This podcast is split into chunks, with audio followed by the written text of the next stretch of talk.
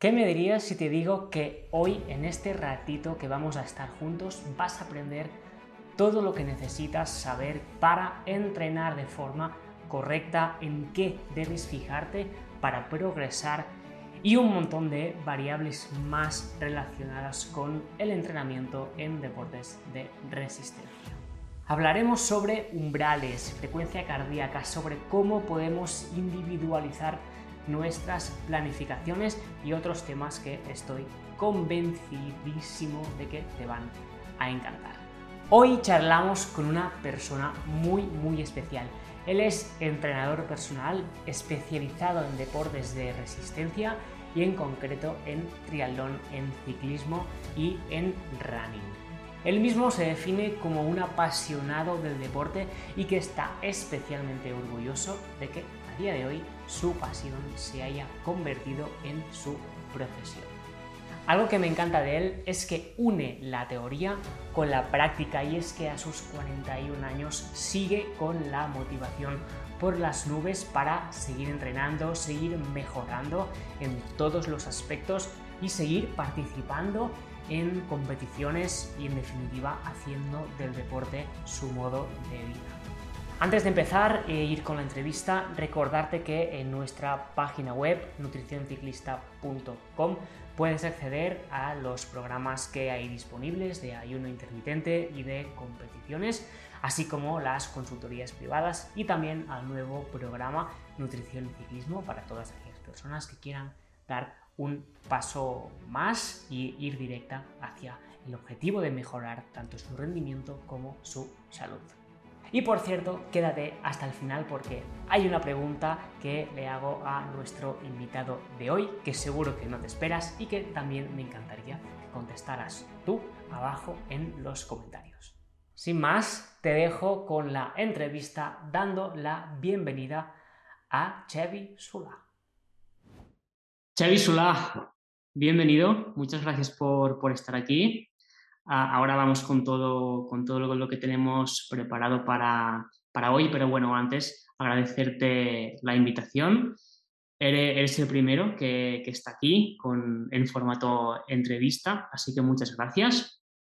Hoy tengo, tengo la idea de que la persona que nos está escuchando se vaya con ideas muy prácticas y accionables, así que espero que, bueno, vamos a contribuir los dos en que, en que así sea. Así que poco más. Me gustaría que, te presentaras un poco quién, quién eres y, le damos caña. Buenas, Arnau. Pues nada, al contrario, gracias a ti para, invitarme a esta, a esta entrevista. Eh, la verdad es que es un placer eh, compartir contenido. De hecho, ahora mismo hemos tenido una pequeña charla de interprofesional eh, y, y, bueno, veo que todos tenemos los mismos problemas en este sentido, ¿no? Pero nada, sí, vamos a intentar eso, ser, concisos y que la gente pues se vaya con una idea clara de lo que, intentamos transmitir como, profesionales. Perfecto. Bueno, un poco me, gustaría saber cómo, te iniciaste en, los deportes de resistencia, cuál fue o si hubo alguna chispa en la infancia o alguna cosa que, que, puedas decir, ostras, esto fue el motivo por el cual empecé, empecé con todo esto. Bueno, mira, no, yo eh, empecé en realidad en deportes de resistencia, yo creo que a los 17 años o por ahí, o sea, ahora tengo 41, o sea, hace bastantes años, entonces yo me apunté en, el club ciclista de, mi pueblo, que para, entonces pues estaba ahí apuntado mi padre y simplemente pues oye, mira, me apunté los domingos a salir. Entonces ahí está muy bien porque había un, un, pequeño, un pequeño tema competitivo que había, ¿no? se hacía, le llamábamos las zonas libres y entonces ahí pues cogíamos un segmento y hacíamos un poquito de carrera, ¿no? Pues esto para un chaval de 17, 18 años pues le resultaba más motivante, ¿no? que salir a, a desayunar, ¿no? que es lo que hacían la mayoría de gente que salía con, el club. Em, sí que es verdad que anteriormente había hecho, siempre he estado ligado al deporte, eso sí, he hecho muchos deportes y esto creo que me ha enriquecido, la verdad. Y luego eh, sí que es verdad que estuve un poco, dejé la bici de lado, me centré más en, gimnasio y, otro, otro tipo de entrenamiento y luego otra vez, cuando empecé fuerte otra vez en el tema de, entrenos de, resistencia, fue sobre los 23, 24 años más o menos, que allí, allí así pues empecé a, a correr, volví a coger la, la bici y, y, bueno, pues de aquí pues hasta, hasta día de hoy que, que estoy haciendo eh, triatlones, marchas cicloturistas, corriendo y, cada día pues, pues intentando mejorar en el día a día, eso sí. Has comentado un, poco de, pasada que hiciste muchos deportes en, tu, infancia. Últimamente, no sé si, te pasa, yo veo como que enseguida queremos que, los niños se centren en un deporte y sean muy buenos en esto. Como, entrenador, ¿cómo, ¿cómo, crees que puede influir positiva o, negativamente esta tendencia, seguramente por parte de padres, de que un, niño tenga que hacer solamente un deporte y centrarse en, en una única cosa? Bueno, a ver, primero de todo, lo que me llama la, la, atención es que me digas el padre. Yo, en primer, lugar, en primer lugar, yo creo que esto es algo que le tenemos que dejar elegir a, al niño, ¿no? Y aparte de eso, pues en edades tempranas es cuando más receptivos están a nivel, eh, a nivel de coordinación, sobre todo, de aprendizajes y aprendizajes psicomotrices, y allí es, pues son como, son como esponjas, y en realidad eh, a mí me ha servido para que a día de hoy no se me dé mal ningún deporte y me imagino que cualquier otro niño le pasará lo mismo, ¿no? Pero eh, lo que pienso es que en deportes de resistencia, en edades muy tempranas, pues el niño realmente, a mí me da la sensación de que se aburren. Es decir, tiene que ser algo muy lúdico, corto, eh, que tenga un componente cooperativo y competitivo para el, para el, niño. Esto nos daría para otro podcast seguramente, ¿no? Pero, pero lo que quiero transmitir es que no debería de decidirlo los padres ¿no? las madres, sino que es, yo por ejemplo al mío, tengo un niño de 8 años y yo sí que le digo, oye, Pau, tienes que hacer deporte, eh, haz el que te dé la gana, el que tú quieras. Y bueno, él eligió natación, pero en ningún momento le dijimos cuál tenía que hacer, si tenía que ser en balón, eh, con balón, sin balón, en equipo, individual. Es decir, eso a mí realmente me da, me da igual, ¿no? Pero yo creo que sí que es, es enriquecedor que el niño pruebe distintos deportes y que luego él vaya eh, eligiendo cuál va a ser su camino en función de, de sus, pues no sé, pues de, de, su, de, lo que más le pueda gustar, ¿vale? Y, y, y, a lo mejor nosotros, los deportistas de resistencia, tenemos la falsa creencia de que el niño tiene que, que hacer lo mismo que el padre. No siempre, no siempre, tiene que ser así. A lo mejor ya le llegará al, al chaval. Yo empecé con 17 años y, y mira hoy cómo estoy, que estoy entrenando cada día. No, Claro, sí, sí, no, sí, sí, que es cierto que se nos va un poco el, el, el tema, pero bueno, me, me, pareció interesante porque es una, una pequeña perla que, que, a mí siempre me gusta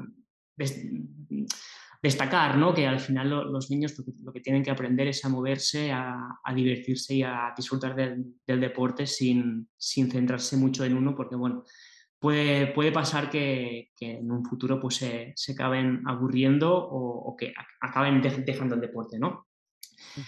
Uh, pasando ya al, al contenido de, de, de, la, de, la, entrevista, sin ir, irnos mucho por las ramas, me gustaría saber, Chevy, qué es para ti lo más importante que debe tener un deportista de, resistencia o, cuáles son aquellos aspectos donde tiene que poner el foco sí o sí si, si quiere mejorar, si quiere disfrutar de, su deporte.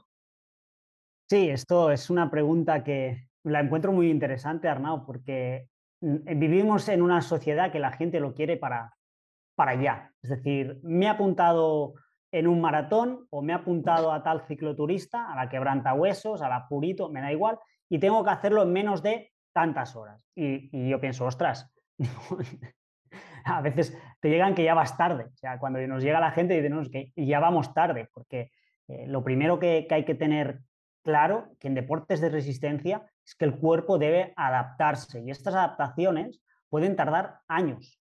Oye, yo he tardado 12 años en hacer mi primer Ironman. Podría haberlo hecho el primer año, si hubiera querido, desde que hago triatlones, ¿vale? No obstante, he preferido esperar, ganar en eficiencia, ganar en experiencia y oye, no tengo ninguna prisa. O sea, ha llegado, ya lo hice, tengo ya en mente de hacer otras cosas, evidentemente, pero que no. Es decir, para mí uno de los aspectos claves es la paciencia, ¿vale? que la gente sea paciente, que vaya construyendo su camino y oye, em, ya llegará estos grandes objetivos que quieren hacer, ¿no? Porque, bueno, hablo por experiencia porque cuando acuden a mí normalmente ya es cuando aquella persona ya se ha, se ha puesto el foco sobre un objetivo mayor, ¿vale? Mayúsculo, ¿vale? Entonces, otro aspecto clave es la constancia. Es decir, para conseguir estas adaptaciones hay que ir entrenando ¿eh? y, tener muy claro que esto es un, es un proceso largo en el que el cuerpo tiene que ir conociéndose a sí mismo, a ir a unas intensidades determinadas, a crear estas adaptaciones para que con el tiempo vaya siendo mejor, asimiles mejor los entrenamientos y estés mejor preparado. De nada nos va a servir que eh, eh, durante un mes pues, eh, estemos dos semanas entrenando y una semana entera sin hacer nada. Luego vamos a entrenar, luego dos semanas de parón. ¿no? Pues esto aquí al final acabamos entrenando mal y sin conseguir demasiadas adaptaciones. Em, otro aspecto que considero importante es que desde el minuto uno tenemos que tener claro de que la, motivación, que es algo muy importante para, ser constantes precisamente, que es fluctuante. Es decir, la, la, motivación normalmente al principio, cuando nos apuntamos a aquella marcha, aquella carrera, lo que sea, llega a un punto que está casi al máximo entrenamos durante dos, tres semanas, empezamos a ver que los entrenos se empiezan a hacer duros, cómo se compaginan con los, con los compromisos que tenemos en el día a día, eh, vemos que se va acumulando la fatiga, que estamos invirtiendo tiempo, sacrificio, dinero, y a las dos, tres semanas la cosa empieza a bajar un poquito, ¿no? esta motivación empieza a bajar y luego pues a lo mejor puede volver a subir, pero es algo, es un proceso normal. La motivación no siempre va a ser progresiva, es decir, tener claro esto desde el principio es clave porque hay gente que, bueno, hay gente, a algunos, algunos, algunos le ha pasado, supongo, que empieza muy fuerte y luego van viendo que van aflojando, aflojando, aflojando hasta que dejan el deporte. Ya no, ya no digo que cumplan su objetivo, simplemente que dejan el deporte. ¿no? Em, yo creo que estos son los tres aspectos más importantes que si te fijas no he hablado en un solo momento del contenido del entrenamiento, ni de periodización, no he entrado en ni qué tiene que hacer, ni, ni, es decir, y esto lo podemos extrapolar, yo creo que a muchos otros deportes. ¿Vale, Arnau? Estos serían, para mí, los tres puntos, los tres puntos clave que toda persona tendría que tener claro antes de empezar un proceso de entrenamiento. Me gusta, ¿no? Por, por eso que, que, has dicho, que no has hablado ni de tipos de entrenamiento ni de cosas específicas, ¿no? Sino de una, de una base que es más mental, más de cómo te tomas las cosas en general, que no, que no propiamente de, del entrenamiento. ¿no? Has hablado mucho de, las adaptaciones y es cierto que, tenemos que entender que el cuerpo no se adapta de un día para otro y que son mecanismos que se tienen que ir construyendo, esto me, parece clave. Y en cuanto a la, a la motivación, quería preguntarte muy rápido, ¿cuáles, ¿cuáles serían estas estrategias que tenemos para cuando esta motivación baje la podamos surfear un poco o la podamos volver a, remontar? Mira, para mí, al menos en mis deportistas, cuando yo empiezo con un deportista, bueno, hablo de deportistas, pero algunos, es decir, hay gente que la mayoría tienen su trabajo, su familia y oye, intentamos eh, entrenarlo lo que buenamente se pueda, ¿vale? Pero esto ya es un tema que yo ya me anticipo siempre. Es decir, desde el día uno estas tres cosas que yo te he contado a ti, yo se lo digo a esta persona.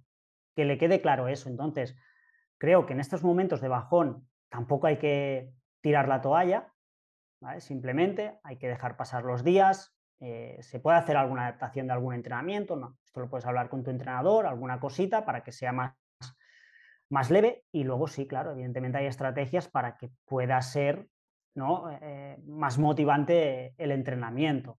Eh, yo creo que si a esta persona ya la has advertido, la has avisado de que esto es un proceso que puede ser normal y que nos ocurre a todos, porque esto nos ocurre a todos, pues bueno, creo que ya estás, ya estás haciendo como un poco de, prevención, ¿no? Y luego, pues, estrategias motivacionales en el sentido de que, bueno, pues que, esta persona sepa que esto es normal, que tiene un objetivo por cumplir.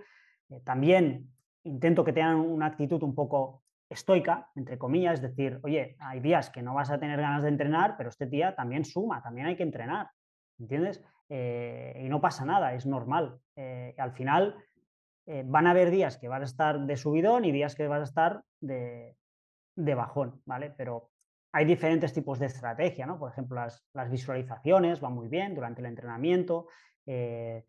No sé, recordarle aquella persona cómo se siente después de, después de entrenar, qué, sensaciones ha tenido, por ejemplo. ¿vale? Ya digo, no soy psicólogo, pero bueno, eh, yo también tengo mis, mis truquitos ¿no? para, para mantenerme motivada la persona.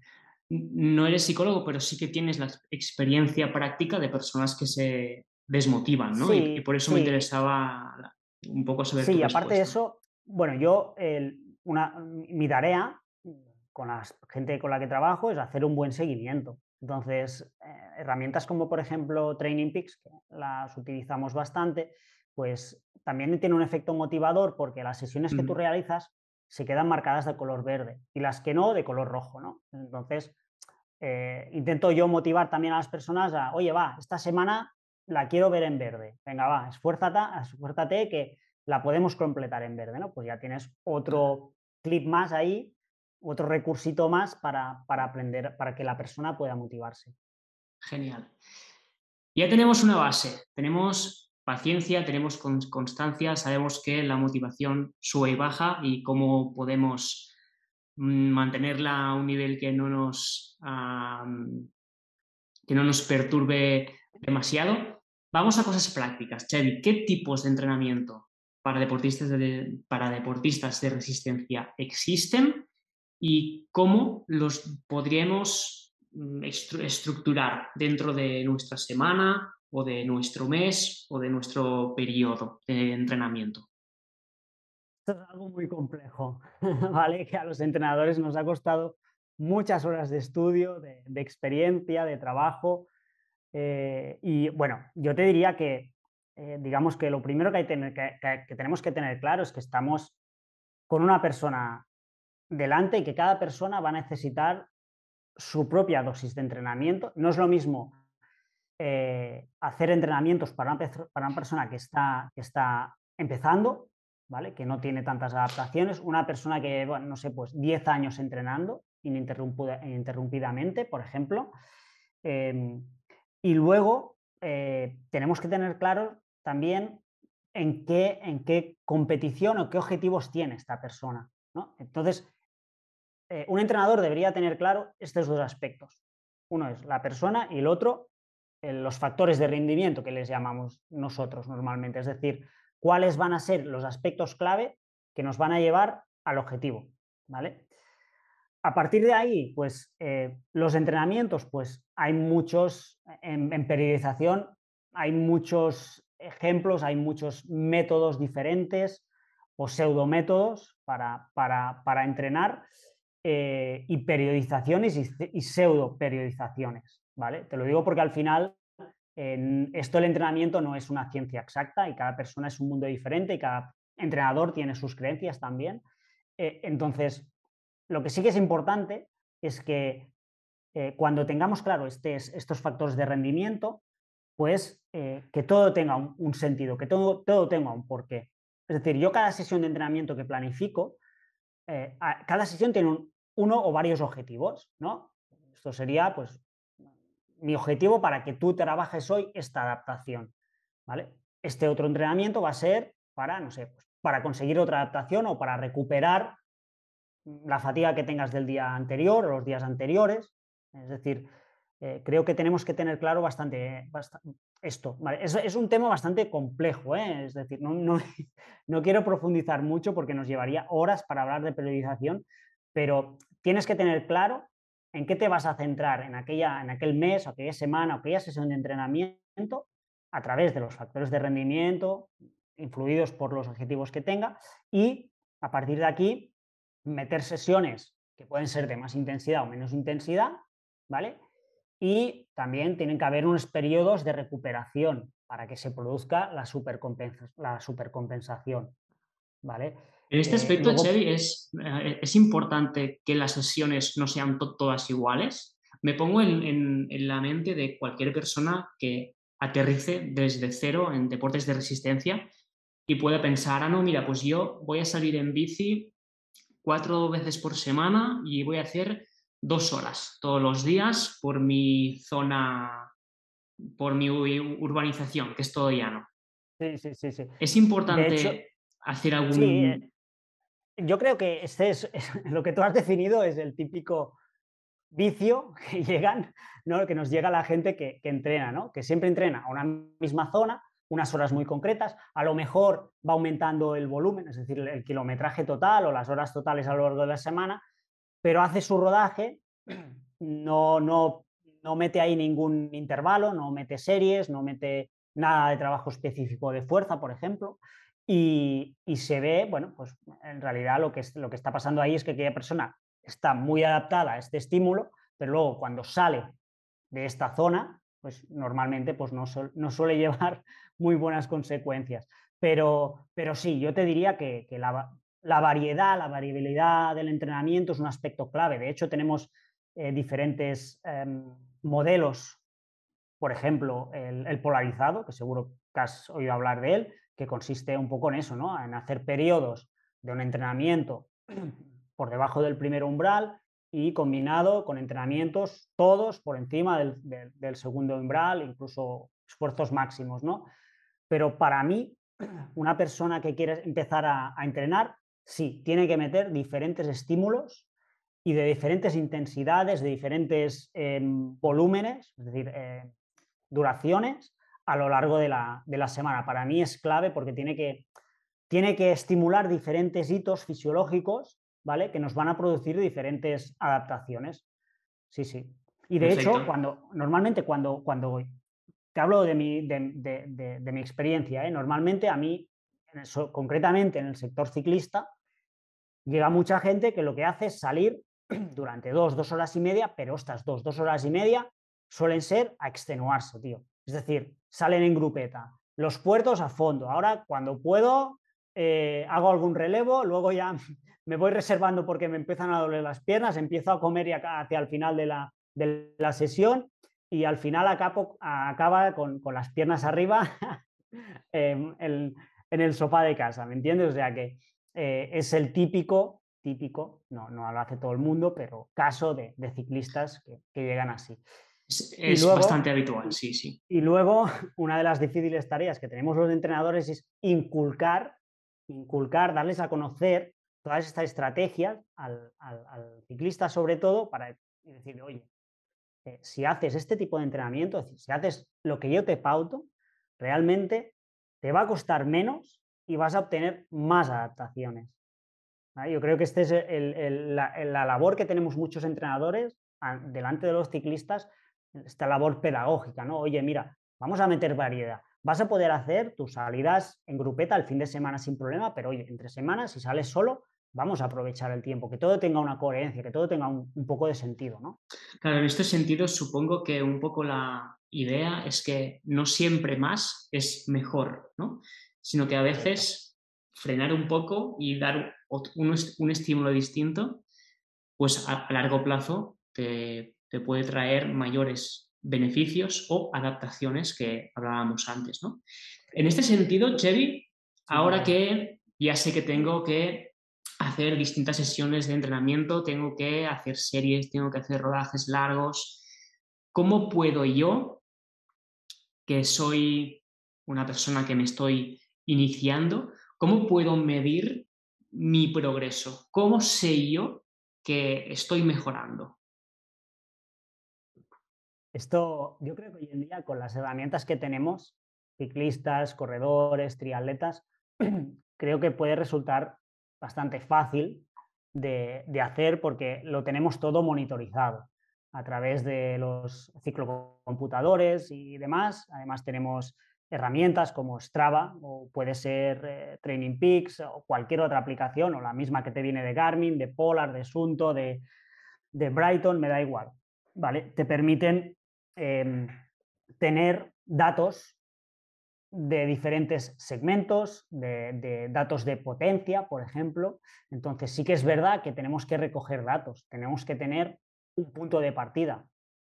Entonces, lo que tenemos que hacer es eh, evaluar en qué punto está el deportista. Es decir, si una persona quiere eh, testarse, pues oye, mira, se puede hacer un puerto que tenga al lado de casa eh, o un segmento, me da igual, y hacer un test. Es decir, recorrer este, este recorrido, estos metros, con, la, con, el mínimo tiempo posible. Esto creo que es una cosa que podemos, hacer todos y podemos ir evaluando cuál va a ser nuestro progreso. Evidentemente, tendrás que ir haciendo estos test periódicamente e ir viendo cuál es la progresión.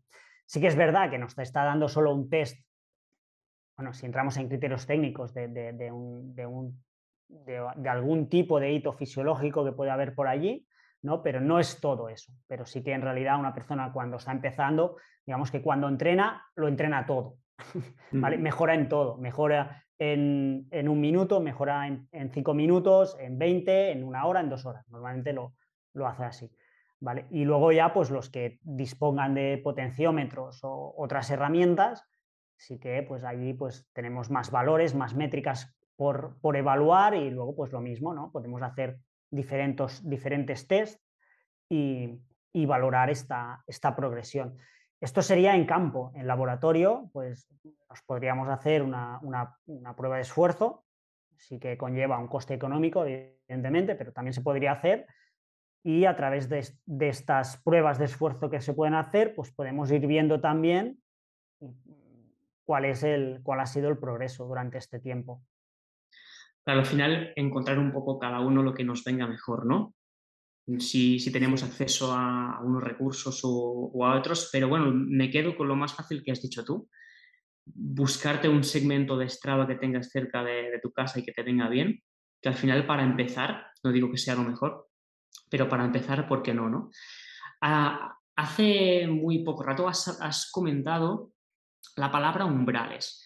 Me gustaría que, muy rápidamente, para no aburrirnos a los que, bueno, a los que no les pueda interesar, tanto temas más teóricos, ¿qué son y para qué sirven los famosos umbrales?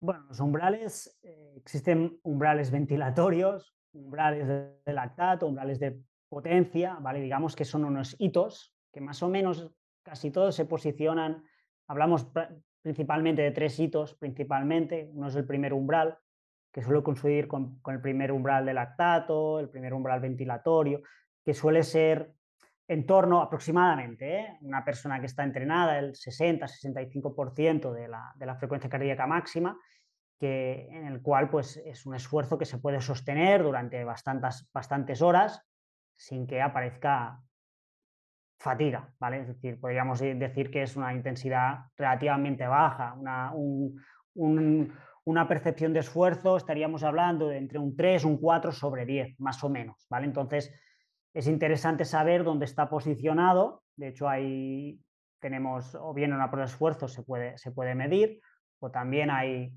em, charts, hay gráficos de, por ejemplo, yo uso WKO, que es un software bastante potente, que hay ciertas fórmulas que te lo pueden estimar, digamos, ¿no?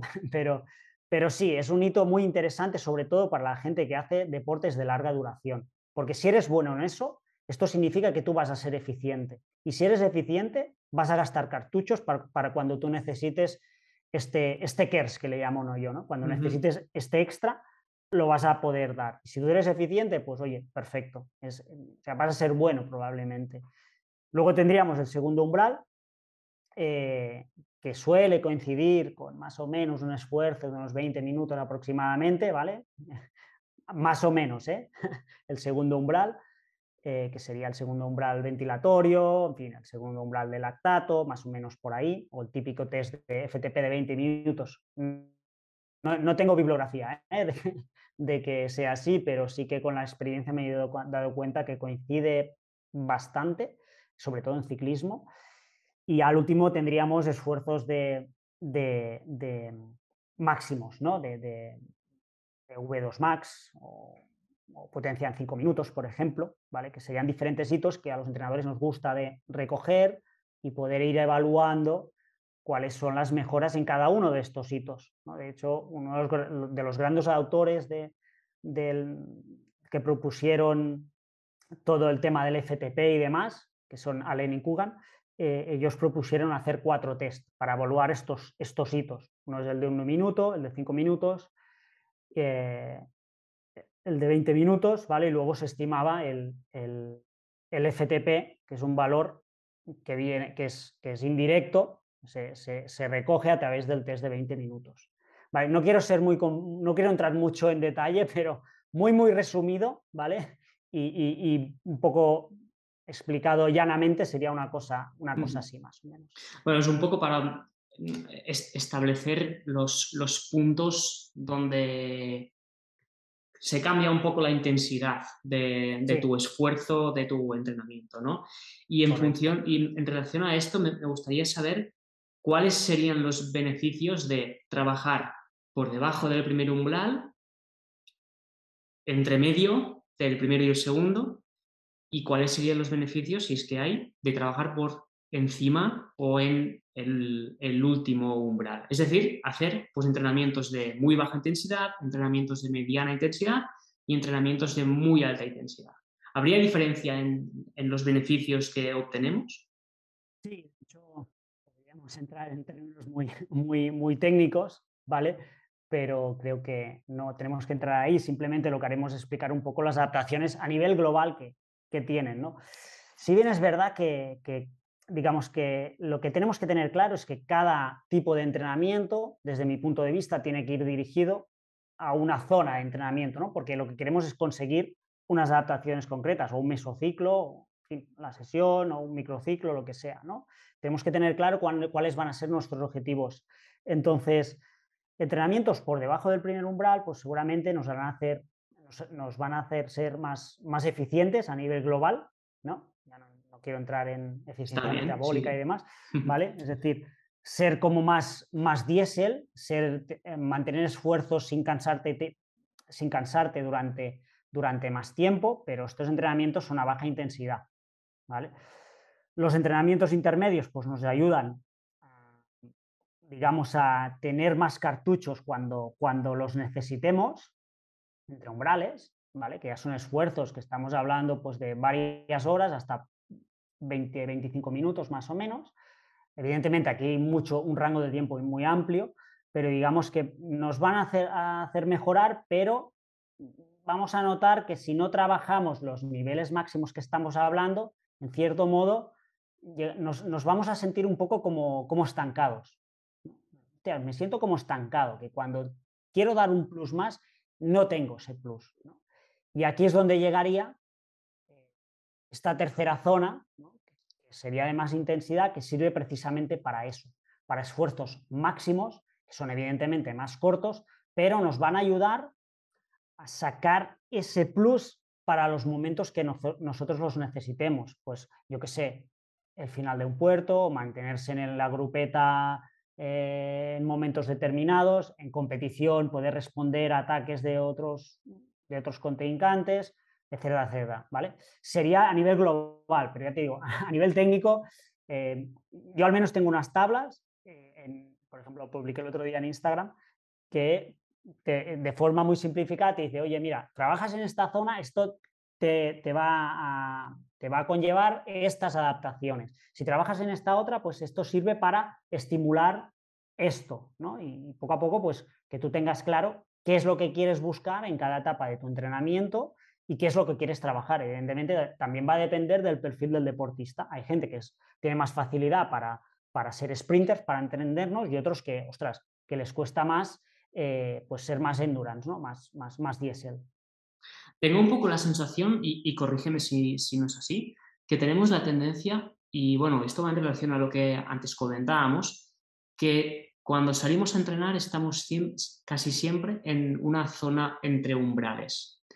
Porque si salimos a, zona, a una zona por debajo del primer umbral, sentimos que no hacemos nada y quizá nos da miedo el sobrepasar el segundo umbral. No sé si estoy en lo cierto o no. ¿Me, explico? Sí, sí, de hecho, sí, sí, es que es así, es así, Arnau. Eh, de hecho, eh, es lo que decíamos antes, el abuso de la zona intermedia, ¿no? si cogemos el modelo trifásico de, tres zonas, eh, abusamos mucho, o tendrimos, tendimos a abusar mucho de la zona intermedia. Entonces, ¿qué pasa? Que esta zona eh, no va suave, no te aburre, ¿vale? Porque hay gente que, hay gente que no la aburre, ¿eh? pero mm, digamos que no llegas a aburrirte porque vas a medio gas y el problema es que te va consumiendo. Y tú no te vas dando tiempo, ahí no te vas dando cuenta, pero poco a poco te, te va consumiendo y luego cuando tú necesitas saltar a esta tercera fase, oye, pues resulta que ya no te es tan fácil saltar a esta tercera fase y por eso la consecuencia es este, este, este estancamiento. ¿no? Y, y, te das cuenta muchas veces de aquí también lo interesante de tener un potenciómetro. ¿no? Y esto te das cuenta sobre todo cuando llevas un potenciómetro, que empiezas la ruta y dices, ostras, mira, hoy me siento bien y estoy moviendo, no sé, pues 200 vatios y vas, vas, vas en bici, te van pasando los kilómetros, las horas y cuando llevas tres horas intentas mover estos 200 vatios y dices, ostras, estoy, estoy, las sensaciones ya no son las, mismas de antes. ¿no? Yo creo que una de las grandes herramientas del potenciómetro es que te hace saber la intensidad a la que tú estás yendo y los cartuchos que has ido gastando y las fuerzas que has ido gastando conforme han, ido pasando los kilómetros. Me, viene genial que me, que me, hables de potenciómetro porque me gustaría preguntarte en relación a la, no sé si llamar dicotomía o ese, ese duelo que hay entre los vatios y la frecuencia cardíaca. ¿Qué, ¿Qué opinas tú? ¿Qué es mejor? ¿Qué es peor? ¿Ventajas, inconvenientes? ¿Qué es lo que utilizas tú para mí, sin duda, lo mejor es todo. ¿Vale? Para mí, como entrenador, cuanto más datos, mejor. Em, esto es algo que me pregunta mucha gente y ahora que se está implantando también el potenciómetro para, correr, para running, eh, tiene las mismas aplicaciones que, el de, que los de ciclismo, ¿vale? que creo que aportan, aportan aspectos de biomecánica muy interesantes también, igual como los de ciclismo. Si tienes un potenciómetro dual, pues te da datos de biomecánica muy interesantes también. Eh, yo creo que el, sin, duda ha sido una revolución el tema del potenciómetro. Creo que es eh, mejor con potenciómetro, ¿vale? Pero siempre yo a mis deportistas les pido que lo lleven todo. Evidentemente, tengo a, estoy entrenando gente que no lleva potenciómetro. Oye, pues no pasa absolutamente nada. Podemos entrenar igual de bien por frecuencia cardíaca. ¿vale? Lo que pasa es que luego cuando analizas datos, pues realmente te das cuenta que no, no es lo mismo, pero obligatorio no es. Para mí me gusta tenerlo todo, me gusta tener potencia, me gusta tener eh, frecuencia cardíaca y luego cuando los complemento, pues oye, para mí es mejor. Y si luego después tengo otro dato, como puede ser, por ejemplo, la, la, escala de percepción de esfuerzo, que esto lo podemos también hacer a través de Training Peaks, después de cada entrenamiento, te pregunta Oye, ¿cómo te has sentido? Apunta aquí la, tu escala de percepción de esfuerzo de 0 a 10. Oye, pues esto son más datos que a mí me permiten recoger y al final pues poder saber cuál ha sido la carga de entrenamiento de, cada una de las personas que estoy entrenando. Eh, creo que no hay que rivalizarlo, francamente. Es que es absurdo rivalizarlo. Eh, uno, te, está, te está contando lo que está pasando a nivel interno, ¿vale? Puedes saberse que la persona está fatigada, si, está sobreexcitada, si, tiene, si está deshidratado o tiene deriva cardíaca, ¿vale? Esto sería el ejemplo de la frecuencia cardíaca. Y el entrenamiento por potencia sí que tiene muchas ventajas, sobre todo en, intervalos más cortos, ¿vale? Porque digamos que es mucho más instantáneo que la respuesta que pueda tener la, la, frecuencia cardíaca. Yo te puedo decir, Arnau, hazme unas series a 175 pulsaciones de un minuto, ¿no? Claro, tú en un minuto, pues a lo mejor es que no llegas a, las 170 pulsaciones. En cambio, tener el dato más preciso, instantáneo de, un potenciómetro, pues va muy bien.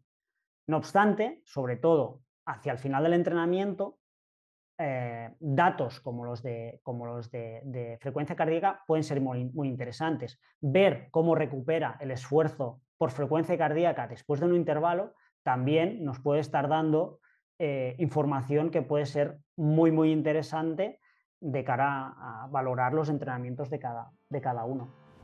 Deseo que estés disfrutando de la entrevista, al igual que, lo hice yo, y aprendiendo a partes iguales. Y quiero entrometerme un momento por aquí para recordarte que tienes un vídeo curso de regalo, entrando en los enlaces que voy a dejar por aquí en la descripción o bien entrando en cualquiera de nuestras redes sociales. Se trata de una guía práctica para que aprendas a crear tus menús de forma efectiva y potenciando así tu salud y tu rendimiento deportivo. Espero que te guste mucho y que lo disfrutes. Pues lo dicho, ¿no? Que no, no hace falta quedarse con, con, un sistema en concreto, ni, ni, con únicamente frecuencia cardíaca, ni con únicamente patios. Y si se puede, si, si puede cada uno afrontarlo a nivel económico, que obviamente pues todo tiene un coste, pues mejor complementarlo, ¿no?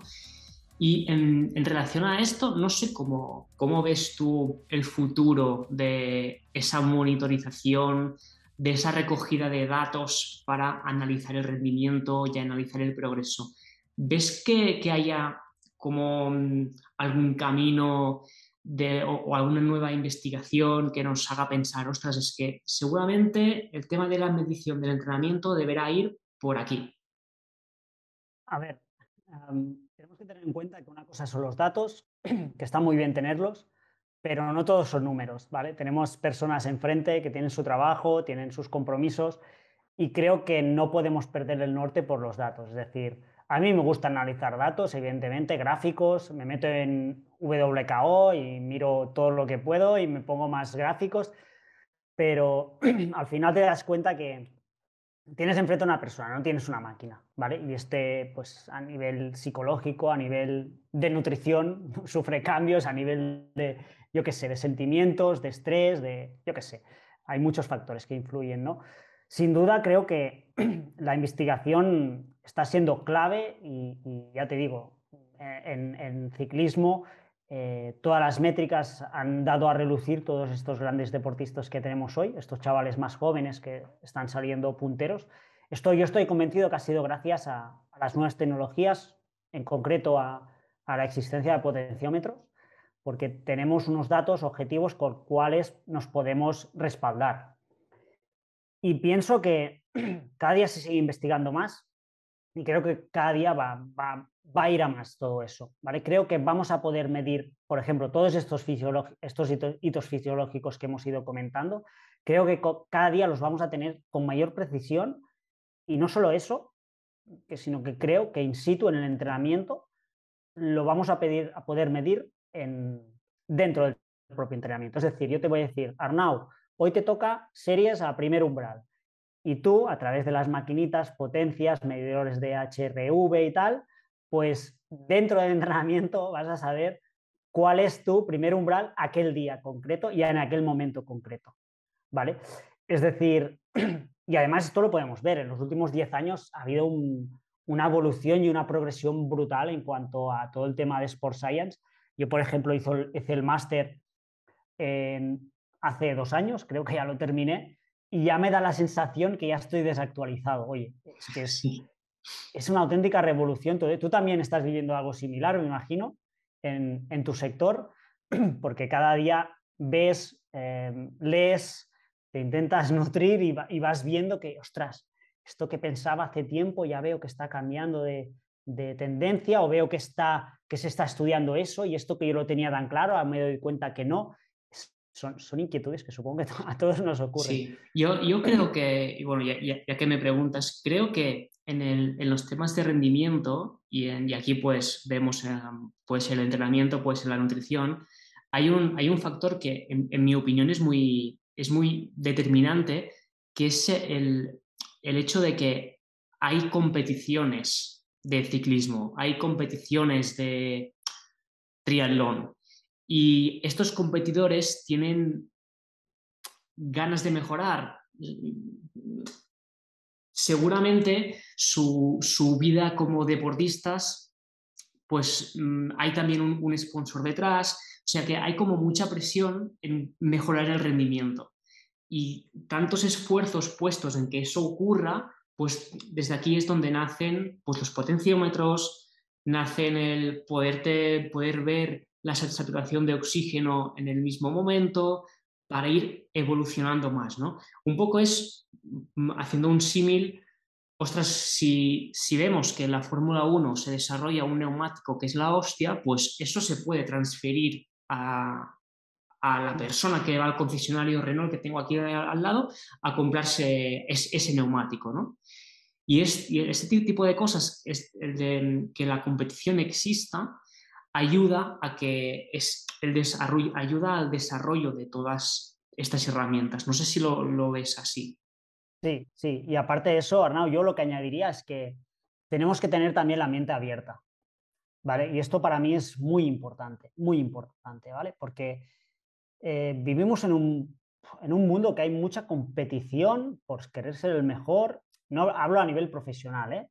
pero también creo que, oye, si una persona me puede dar información, oye, al menos estate abierto para recibirla y para probar eso que estás haciendo, ¿no? Y esto tú lo sabes bien porque tú has llevado mi nutrición y nos fijamos unos objetivos en el tema nutricional y creo que llegamos al objetivo correctamente, ¿no? Pero yo era un tío que a mí me hablas hace cinco años y yo te era un tío súper escéptico con eso. O sea, yo te hubiera dicho que ni de coña, que no creía en eso, porque es lo que siempre me habían contado. No obstante, coño, vas leyendo, vas viendo, te, te van intrigando temas y esto pasa, ya te digo, en temas de nutrición, en temas de entrenamiento y yo al menos lo que he intentado en todo ese tiempo es aprender a tener la mente más abierta, en el sentido de que, oye, tío, voy a intentarme nutrir de lo que me está diciendo esta persona, en lugar de ponerme en contra y de buenas a primeras. Sabes que esto a veces tendimos a, por una cuestión de egos, lo tendemos a hacer. Y pienso que todo lo que sea em, innovador, pues oye, al menos eh, ponerlo en práctica, probarlo y luego, oye, pues tú puedes sacar tus propias conclusiones, si te sirve, si no te sirve, si te es práctico, si no. Y luego, oye, tío, pues seguramente lo que ahora te parece una cosa que no es factible para ti, pues dentro de cinco años cambias y dices, no, no, es que esto se ha convertido en la base de mi entrenamiento, nutrición, eh, me da igual, lo que sea. Y creo que esto también es importante, tener la, la mente abierta a querer aprender de otros profesionales, de otros, de otros sectores incluso, y de decir, hostia, pues esto puede funcionar, voy a probarlo. Y yo creo que es, lo que está pasando ahora en, todo el tema de métricas, de, potenciómetros, de HRVs, medios de saturación, de em, cápsulas, bueno, del tema de, también de, la temperatura corporal, que también es un tema muy innovador, que si entrenamiento en calor, bueno, en fin, hay infinidad de cosas que se están investigando y esto me parece súper, súper interesante, ¿no? Y que tenemos que tener esta, esta mentalidad, creo yo. Al final, mira, la, la base o desde donde empieza el método científico, pues de donde salen los estudios y demás, es, es precisamente esto, es tener la mente abierta a buscar una explicación a un suceso que a priori no sabes por qué, por qué pasa, ¿no? así que nada, comparto 100% lo que dices y, de, las mentes abiertas nacen pues todas estas herramientas que estamos hablando, potenciómetros, mm, véase dieta cetogénica, por poner un ejemplo, un ejemplo cualquiera. Así que 100% de acuerdo. Xavi, em, hemos hablado de muchísimos temas, pero y, están un poco enfocados a que la persona que nos, nos está escuchando sepa cómo, cómo afrontar su, entrenamiento, su, día a día, si tiene algún reto. Pero me gustaría saber mm, tu opinión del, por qué una persona, como podría ser, ser yo, mm, el motivo por el cual iba yo a contratar un entrenador para que me llevara mis, mis entrenamientos o mis, o mis competiciones. Bueno, para mí, yo soy un, un, un que decimos en catalán. soy un fiel defensor de, que, de unos principios del entrenamiento que es la individualización. Es decir, cada persona es un mundo diferente, responde totalmente diferente a una carga de entrenamiento concreta. Eh, yo creo que tú también, en tu, en tu, visión como profesional, también lo tienes bastante en cuenta eso. Eh, y para mí, este principio para mí es, es la base, ¿vale? Entonces, en primer lugar, para poder definir unos entrenamientos para que aquella persona le saque el máximo jugo, ¿vale? Porque cada persona tiene un perfil diferente, ya lo, bueno, lo hemos comentado antes.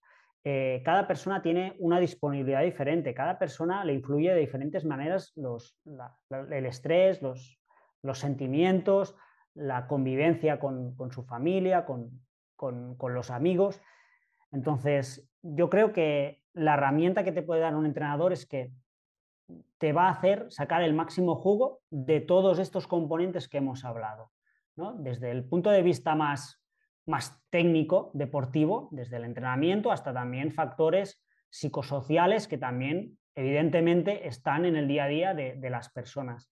¿no? Eh, sin ir más lejos, oye, hoy me ha encontrado una chica, me, me ha dicho, oye, es que he estado en Bali y me has puesto un entrenamiento para mañana.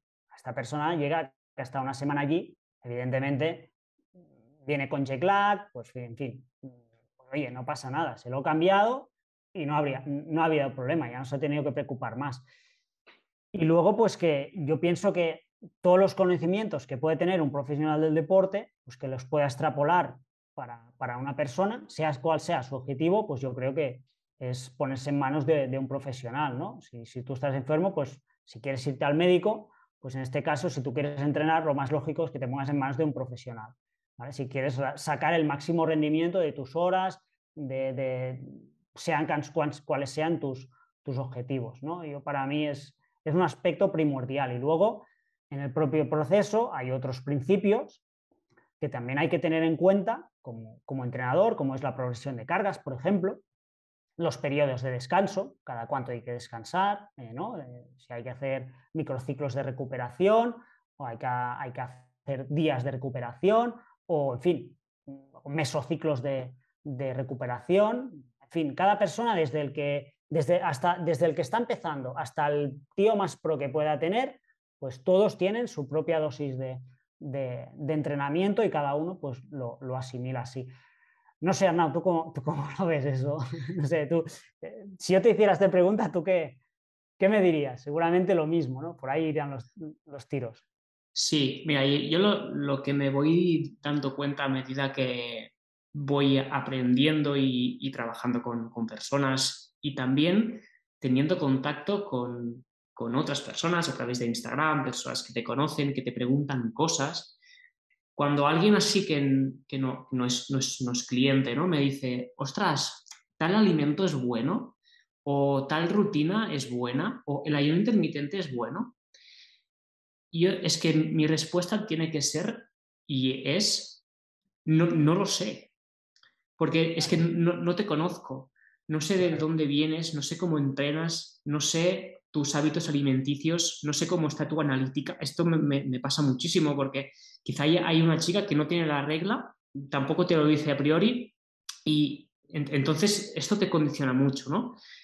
Entonces, la, es que la, respuesta que, podamos, que, podemos dar siempre a una pregunta muy, muy limitada que te puede hacer alguien por Instagram, y digo por Instagram por, por poner el, ejemplo, es o no lo sé o depende. Y para encontrar una respuesta más elaborada necesitamos pues, hacer muchas preguntas. Ah, necesitas un contexto. Exactamente. Es lo que decía yo. Eh, claro, a veces a mí también me preguntan, digo, bueno, es que depende. ¿Cuántas horas hay que entrenar para hacer un maratón? Bueno, es que depende. Si a mí yo puedo asimilar una carga que llevo años entrenando de X horas semanales, es que le puedo meter menos de la mitad a otra y lesionarla. Es que depende, hay muchas, por desgracia es así. Y, de aquí que tú y yo, en nuestro sector, yo me estoy mm, ¿cómo se dice? Eh, em, rompiendo la cabeza, ¿no? Eh, las bañas. Exacto, eso es. ¿Vale? Eh, cada semana con cada uno de mis deportistas a ver qué es lo que le puedo hacer. Es que incluso me da igual. Yo llevo a gente durante varios años y no le he repetido un solo entrenamiento. Es que, y con el mismo objetivo, es que no tiene nada que ver una persona en el año 1 que en el año 2, el 3, el 4, el 5. No tiene nada que ver las adaptaciones que ha conseguido. Es que desde el principio de temporada, a uno que tiene más experiencia puede buscar un modelo más de, una, un, modelo más de, periodización inversa, por ejemplo, porque hace tiempo que lo llevo y sé que va a asimilar las cargas. En cambio, este tipo de modelo en concreto, una persona que se está iniciando, pues ni, si ni se me pasaría por la cabeza. ¿Vale? y, sí. y también recalcar que una vez empiezas a trabajar con un entrenador o un, nutricionista, hay un periodo de tiempo que os tenéis que conocer. A mí me, pasa mucho que mi, objetivo el, primer mes no es que la persona obtenga todos los beneficios habidos y por haber, sino es conocer la persona. Y, ver si mis planes iniciales se adaptan a ella y ver si, los alimentos le sientan bien, si no, si se adapta a las horas de ayuno, si no, cómo tolera los entrenamientos, cómo, cómo van sus digestiones. Hay, hay todo un proceso que básicamente es para yo poder meterme en la cabeza de esta persona de, de los máximos años anteriores posible para poder desde aquí individualizar y planificar. Para mí, este sería el resumen del por qué una persona pues, tiene, tiene que, si quiere o si tiene algún objetivo, pues contar con, los servicios de, alguien que, le ayude. ¿no? Creo que, sería un buen resumen. Sí, además, a ver, cada uno es totalmente respetable de hacer lo que, lo que quiera, ¿no? Evidentemente, ninguno está obligado a contratar nada, pero oye, si una persona se dedica profesionalmente a eso, es que tiene unos conocimientos para hacerlo que yo creo que se puede ayudar mucho a, aquella persona y hay otros que no, que son totalmente autodidactas y oye, pues sin ningún problema. Hay gente que le encanta leer, hacer cursos y que no obstante, pues... está genial, ¿eh? Está, o sea, yo he hecho esto en, otras áreas también. Y lo, que pasa que sí que creo que en el, tema de, entrenamiento, nutrición y, y seguro que muchos otros, si no tienes estas ganas por, aprender y hacer cosas distintas cada día, o cada día, o cada temporada, me da igual, es muy probable que te estanques. Que es que lo que antes hablábamos, que salgas todos los días en bici, pero que no mejores. Sí, correcto. Y hay, hay una frase que a mí me gusta mucho, es que donde hay resultados que no tienes, hay información que te falta. Entonces, esta información la tienes que buscar en algún sitio. Entonces, si quieres despreocuparte totalmente y que alguien lo haga por ti, pues que por eso somos, estamos en un mundo globalizado, pues, pues ¿por qué no hacerlo, no? Totalmente de acuerdo con lo que dices. Sí, sí, yo creo que en esto coincidimos bastante. Sí, sí. Muy bien, Che vamos, vamos acabando y me gustaría hacerte algunas preguntas un tanto distintas y, algo más curiosas, si, si me das tu, tu permiso. La primera, me gustaría que si, nos podrías recomendar un libro, un, autor, un, divulgador, un, influencer que, llamamos ahora, que, haya sido clave en, tu carrera como, entrenador. A ver, yo podría decir un libro, seguramente es un libro bastante técnico, la verdad, que se llama la, Biblia, de, la Biblia del triatleta, que es de Joe Friel, que digamos que es es un poco el, padre de Training Peaks, ¿vale? por decirlo de alguna manera. Em, pero es un, es un tocho que, bueno, te tiene que gustar bastante las métricas, los números y demás. Eh, un divulgador, pues bueno, yo es que eh, en el máster de alto rendimiento en deportes cíclicos de la Universidad de Murcia, allí pues digamos que fue el sitio donde, donde me marcó un punto de inflexión como, como profesional, ¿no? de, oye, ahora sí que ya pues creo que, soy un buen profesional y ha sido gracias a estos, a estos autores, ¿no? Y además son investigadores. Yo para mí, eh, te diré distintos, ¿eh? pero por ejemplo, para mí un referente sería Javier Sola, que es uno de los maestros, es entrenador de ciclismo también, lleva deportistas, deportistas profesionales.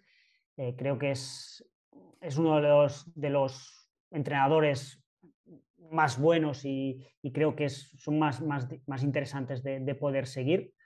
Eh, y con él he hecho ya no sé cuántos cursos, o sea, donde veo que está en algún curso me apunto. Em, eh, para correr, en temas de running, me gusta mucho Borja Rubio, que es un chico que también es maestro de, de este máster y también divulga información muy interesante, muy actualizada. Eh, también a ambos les gustan mucho también las métricas, datos y demás, ¿vale? O sea que también ah, en este sentido me siento muy, muy identificado. Y también te diría Payarés, que fue uno de los maestros que tuve en, el máster también, Jesús García Payarés, que es, bueno, también ha, ha, hecho múltiples investigaciones a nivel, a nivel estatal, sobre todo en cuanto a rendimiento de deportes de resistencia, trabajo de fuerza y todo eso. Creo que también es un, muy buen divulgador. Pues nada, vamos a dejar los nombres por aquí, por si, por si os interesa que les podáis echar, echar un ojo. Y, y ya la última, y esta es más personal, me gustaría que, me dijeras si, si, que si pudieras pasar una hora de, tu tiempo con una persona del mundo, viva o muerta, ¿quién sería y por qué? ¿Qué, le preguntarías? Hombre, yo, si tuviera que elegir, seguramente sería Javier Gómez Noya, que para el que no lo conozcan es un gran campeón que hemos tenido a nivel estatal en triatlón, ¿vale? Eh, ha sido un tío referente a nivel mundial, un tío volcado totalmente, rozando la obsesión por querer mejorar y por eso ha sido el mejor durante muchos años. Y tendría mucha intriga por preguntarle cómo entrenaba y cómo se sentía entrenando. Esto es ¿Cómo se sentía entrenando? sí, porque realmente el triatlón en concreto es entrenar fatigar y entrenar fatigado, ¿vale? Eh, porque tienes que hacer tres disciplinas más trabajo de fuerza, o sea, tienes que hacer cuatro deportes, ¿no? Y digamos, eh, es, es, asombroso la asimilación que tienen esa gente para, para poder absorber y conseguir todas esas adaptaciones con, con todos esos entrenamientos, ¿no? Pues seguramente lo estaría bombardeando a, que me diera datos de las horas, intensidades que entrenaba, cuándo descansaba eh, y sobre todo también cómo se sentía, ¿no? Porque a veces lees sobre esa gente y ves que están rozando la obsesión con, el deporte y algunos de ellos te lo dicen, que han llegado a odiar el hacer deporte en algunos momentos. Lo que decíamos de la, motivación. A los deportistas de élite también, también les ocurre. Me parece súper interesante. No, no, me esperaba que me dijeras esto, el cómo se siente cuando entrena. Así que, genial. Muchas gracias, Chevy, por, todo. Por último, ¿dónde puede la gente encontrarte? ¿Redes sociales? Bueno, pues yo ahora mismo soy más activo en Instagram. Eh, me pueden encontrar con el usuario de Chevy, XEVI, guioncito bajo F1, Chevy-bajo F1. Eh, también dispongo de página web que es chevysula.cat eh, y ahí, pues bueno, pueden, pueden ver un poco qué es lo que hago, quién soy. A veces pongo algún post más, más técnico, bueno, técnico, digamos. Al final, con, con cositas que creo que pueden estar interesantes para, para la gente que practica deportes de resistencia. Y bueno, también voy contando un poco pues mi día a día, ¿no? ¿Qué entreno? ¿Qué hago? ¿Cómo ha salido el entreno de hoy? ¿Qué tipo de entrenamiento he hecho? Eh, ¿Para qué lo estoy haciendo? A veces pues también me, gusta explicar un poco mm, a la gente que estoy haciendo cómo lo hago, ¿no? Para que, bueno, pues si, si puede ayudar a alguien, pues que también puede aportar. Perfecto, Chevy, pues poco más. Si quieres añadir algún, alguna otra cosa que te, haya quedado en el tintero. Mm, no, Arnau, yo simplemente agradecerte a ti que me hayas invitado. Para mí es un placer, la verdad. Y, y nada, tío, que cuando, cuando haya cualquier cosa que puedas necesitar, pues, pues ya lo sabes, puedes contactar conmigo lo que, lo que puedas necesitar, ¿vale? O si tienes gente por aquí que te hace preguntas después de, esta entrevista, pues estaré encantado de, responderlas. Creo que no, no, hemos querido entrar en términos muy técnicos tampoco, ni profundizar mucho en un, tema en concreto, eh, porque es que si no sería algo, me parece que demasiado tostón, demasiado técnico, y creo que a veces las cosas más simples suelen salir mejor, Arnau.